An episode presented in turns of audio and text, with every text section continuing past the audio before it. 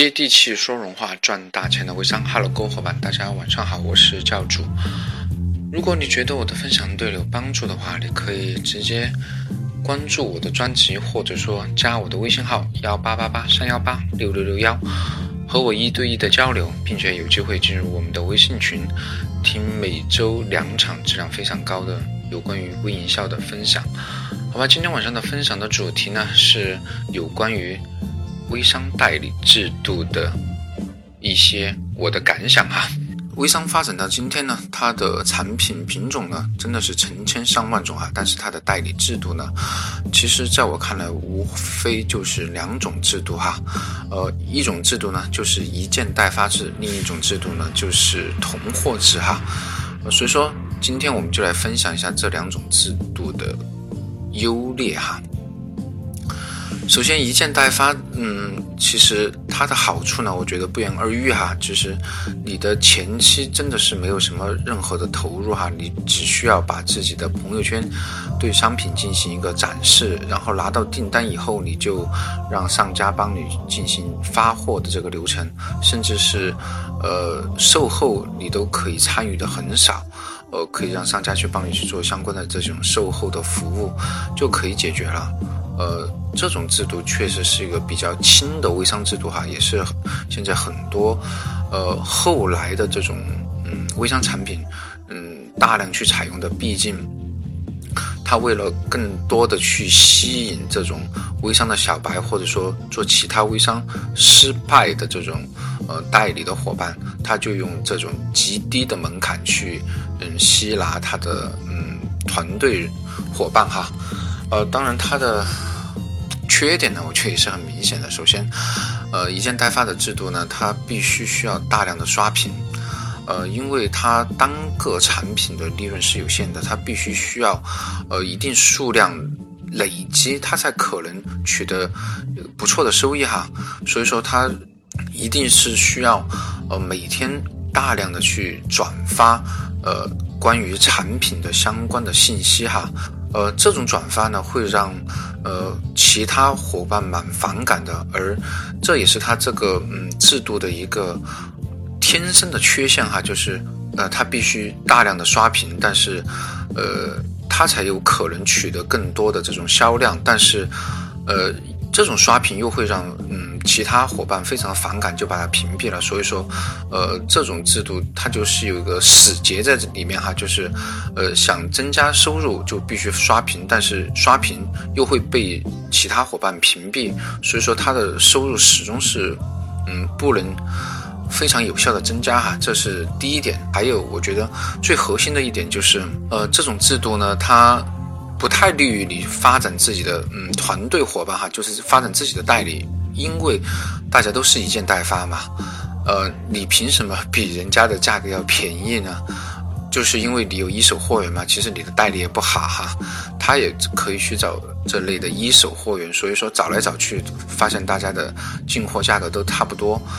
或者说你能给到的进货价格如果略高的话，他很有可能就流失掉了。所以说很多一件代发的这种，嗯。大的大咖哈都面临一个难题，就是团队的流失率是蛮高的，因为毕竟整个团队都是以以这种利润为导向哈，进货价格的高低会决定他对你的忠诚程度，而且呃大家嗯做一件代发，客观的说都不太很认真哈，可能发几天没什么效果就不发了，导致团队的这种流失率也是蛮高的。虽然它的门槛很低，但是流失率同样的很高。嗯，这也是一件代发制度非常大的一个弊病哈，就是嗯，整个团队不太稳定。而现在有大量的类似于微商城的这种模式，呃，出来，但是我觉得他们也是一件代发的一个升级版哈。但是微商城它的优点呢，我觉得也。非常明显哈，首先是他帮你解决发货的问题，还有就是自动帮你结算佣金，还有就是也可以去发展自己的团队哈，而且很多微商城也会有相关的培训，呃，会让你的呃专业技能得到一个有效的提升，呃，当然我觉得微商城最嗯大的一个短板呢也是非常明显，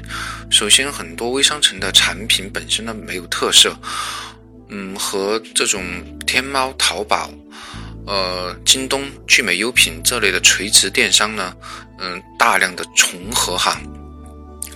呃，其次呢，他们产品价格本身是没有优势的，因为这类产品大部分。在很多垂直电商都能进行购买，但是他们的价格确实比这种类的微商城要便宜。为什么？因为微商城要考虑很多层级的这种佣金，而且它平台本身也要赚钱嘛。你看京东平台都不赚钱的哟，都是用补贴的形式去呃招揽客户，而你怎么可能在价格上比人家更便宜呢？这是逻辑上说不通的哈，呃。这种没有价格优势，就导致这种嗯终端的零售呢，真的是非常少哈，因为大家都是逐利的哈。你不管我跟你关系再好，我最多照顾一下生意，但是不可能长期去购买明显价格要贵的产品，对不对？呃，还有就是嗯，毕竟它还是以零售为主嘛，赚钱效益确实不够明显，导致整个团队的发展呢，嗯，不太稳定哈。嗯，还有最后就是，嗯，整个它的消费呢，呃，还是以代理自行消费为主，终端的零售，嗯，不太多，呃，这是制约整个这种微商城发展的一个弊端哈，呃，大家可以有留意一下自己，嗯，身边的这类微商城的伙伴，嗯，稳定的不太多哈，很多都是做一段时间以后就换其他的项目了，也是因为这些，嗯，很明显的短板制约了他们的发展。然后我再说一下囤货之微商，其实囤货之微商其实也是嗯呃争议蛮大的一个制度哈，我觉得，因为很多微商的伙伴亏钱也是因为囤货之微商亏钱，但是很多赚钱也是因为这个制度。那为什么嗯它会让有这么大的两个反差呢？所以说今天我给大家进行一个。嗯，深入浅出的一个分析哈。首先，同货式微商它的劣势呢，我觉得也很明显哈。首先是投入的，嗯，资金会多，门槛也比较高哈。呃，囤货式微商至少入门级的门槛都是好几百块钱或者到，呃一两千块钱为主。这种入门级的门槛，就会让很多微商小白就会感觉很大的压力，还不如去做这种一件代发来的划算哈，或者说更轻松一点。而且毕竟是囤货嘛，就是有卖不出去的这种滞销的风险在里面，而且这种风险也不是所有人都愿意去承担的。呃，而且呢，它的发货和售后呢都是由自己去负责，这确实也是一个嗯蛮。难去解决的问题哈，还有就是，嗯，整个产品的价格体系如果混乱的话哈，会导致你大量的货，嗯，因为价格的原因一个滞销，这也是很多囤货制微商真的蛮伤人的一个呃问题哈。然后再说一下囤货制微商的好处呢，它毕竟是单款产品哈，它确实不用大量的刷屏，每天可能就两两到三条就能，呃。保持一个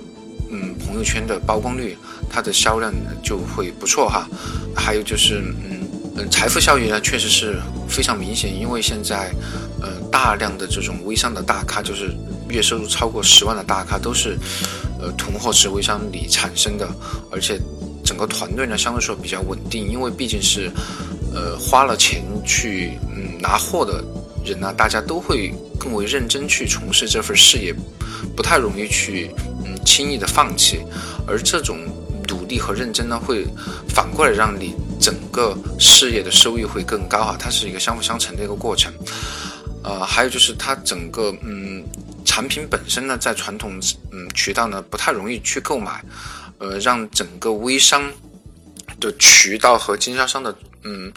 会生存的空间会更大一些。好，这就是囤货制微商的一些。呃，好处哈，当然会有伙伴问哈，那我如果去选择囤货式微商，我应该考虑什么一些关键点呢？我大概说几点吧，我觉得可能还是会对大家有一定的帮助。首先，你在选择你的嗯上级的时候啊，你注意去看他最近半年有没有换过产品，我觉得这一点非常重要哈。如果他总是在嗯新品招商中呢，我觉得你就要注意了哈，因为。嗯，作为这种同货制微商呢，它如果老是换的话，会导致你自己进的货呢会有一个滞销，因为你始终不可能卖的比他更快吧。如果他卖完了换新的产品，他对你的售后或者说相关的培训就会有限哈，会导致你嗯剩余的货呢放到手里卖不出去。所以说半年之内不要有什么嗯。更换产品的这种情况出现，还有就是产品本身的功效非常明显，有强大的终端零售作为支撑哈，这一点我觉得非常重要哈，因为毕竟我们买产品来是为了做零售或者说发展我们自己的代理，并不是为了囤货哈。如果它有终端零售作为支撑的话，它的货嗯会很快速的进行一个从厂家到中间商到。呃，消费者的一个流转，而你在这个过程中就赚取你应有的这种差价的话，相当于你的利润就会更高。而且整个囤货制度呢，嗯，我觉得还就是你要考虑一下，它是否能直接去购买最高层级的一个等级，或者说相对说比较高的一个等级，这个很重要，因为。在我看来，如果他能直接去购买的话，我觉得这种制度也要小心，他有圈钱的风险哈。因为毕竟你一开始什么都不太懂，自己也没有团队的情况下，你贸然去买了最高层级，看似你的拿货价格比较便宜，但是在没有专业知识和没有团队帮你去做这种销量的情况下，你很容易导致滞销。而你滞销的情况，可能第一个想法就是降价。当你是这样想法的时候，其他。跟你一样的伙伴也会去争相的降价，导致整个价格体系崩盘，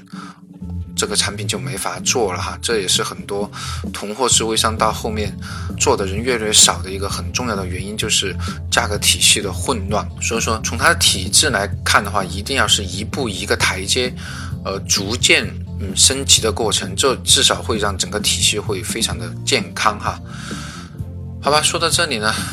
我觉得在未来呢，谁都不能去取代谁哈。就像现在既有嗯社区里零售的小卖铺，也有很多大型连锁超市一样。如果你想赚一点小钱，并不想承担相关的风险的话，其实一件代发制或者说微商场可能是你不错的选择。但是你如果想把微商当成一份事业，或者说一份稳定的收入来源的话，囤货制必然是你的选择。好吧，今天的分享就到这里了。如果你觉得我的分享对你有帮助的话，可以加我的微信号幺八八八三幺八六六六幺，